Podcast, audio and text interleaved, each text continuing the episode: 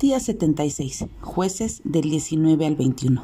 Hoy llegamos al final del libro de los jueces. Estos capítulos contienen uno de los relatos más impactantes y repugnantes de toda la Biblia. La primera oración de la lectura de hoy y la última encapsulan perfectamente la problemática de esos tiempos. Jueces 19 dice, en aquellos días no había rey en Israel. Cada uno hacía lo que bien le parecía.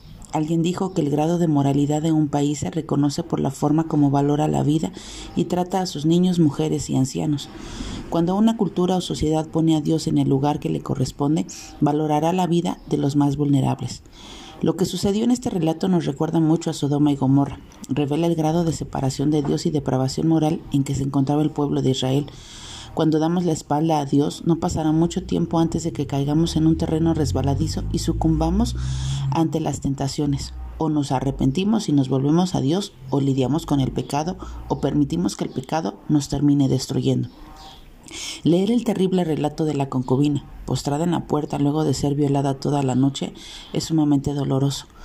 Cuando conocen este tipo de relatos bíblicos, muchas feministas culpan a la Biblia de menospreciar a las mujeres y excusar los abusos, pero no es así. El problema realmente radica cuando no se respetan los roles establecidos por Dios y cuando estos se distorsionan. La falta de un liderazgo masculino bíblico y piadoso tiene consecuencias fatales para la mujer y para la sociedad. La mujer se siente empujada y obligada a asumir un rol que no le corresponde, como le sucedió a Débora.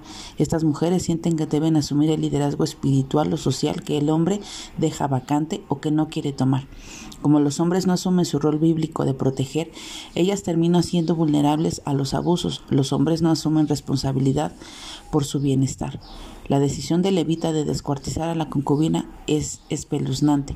Israel había tocado fondo y supongo que este hecho sirvió para despertar la conciencia adormecida de los hijos de Israel en aquel momento. La paga del pecado es muerte, y ese episodio desencadenó batallas entre las tribus que produjo, la muerte de muchos hombres.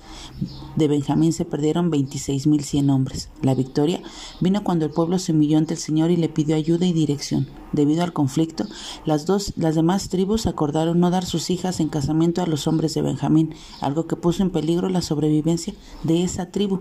Como suele suceder cuando decidimos seguir nuestro propio camino e ignorar el camino de Dios, un pecado le sigue a otro.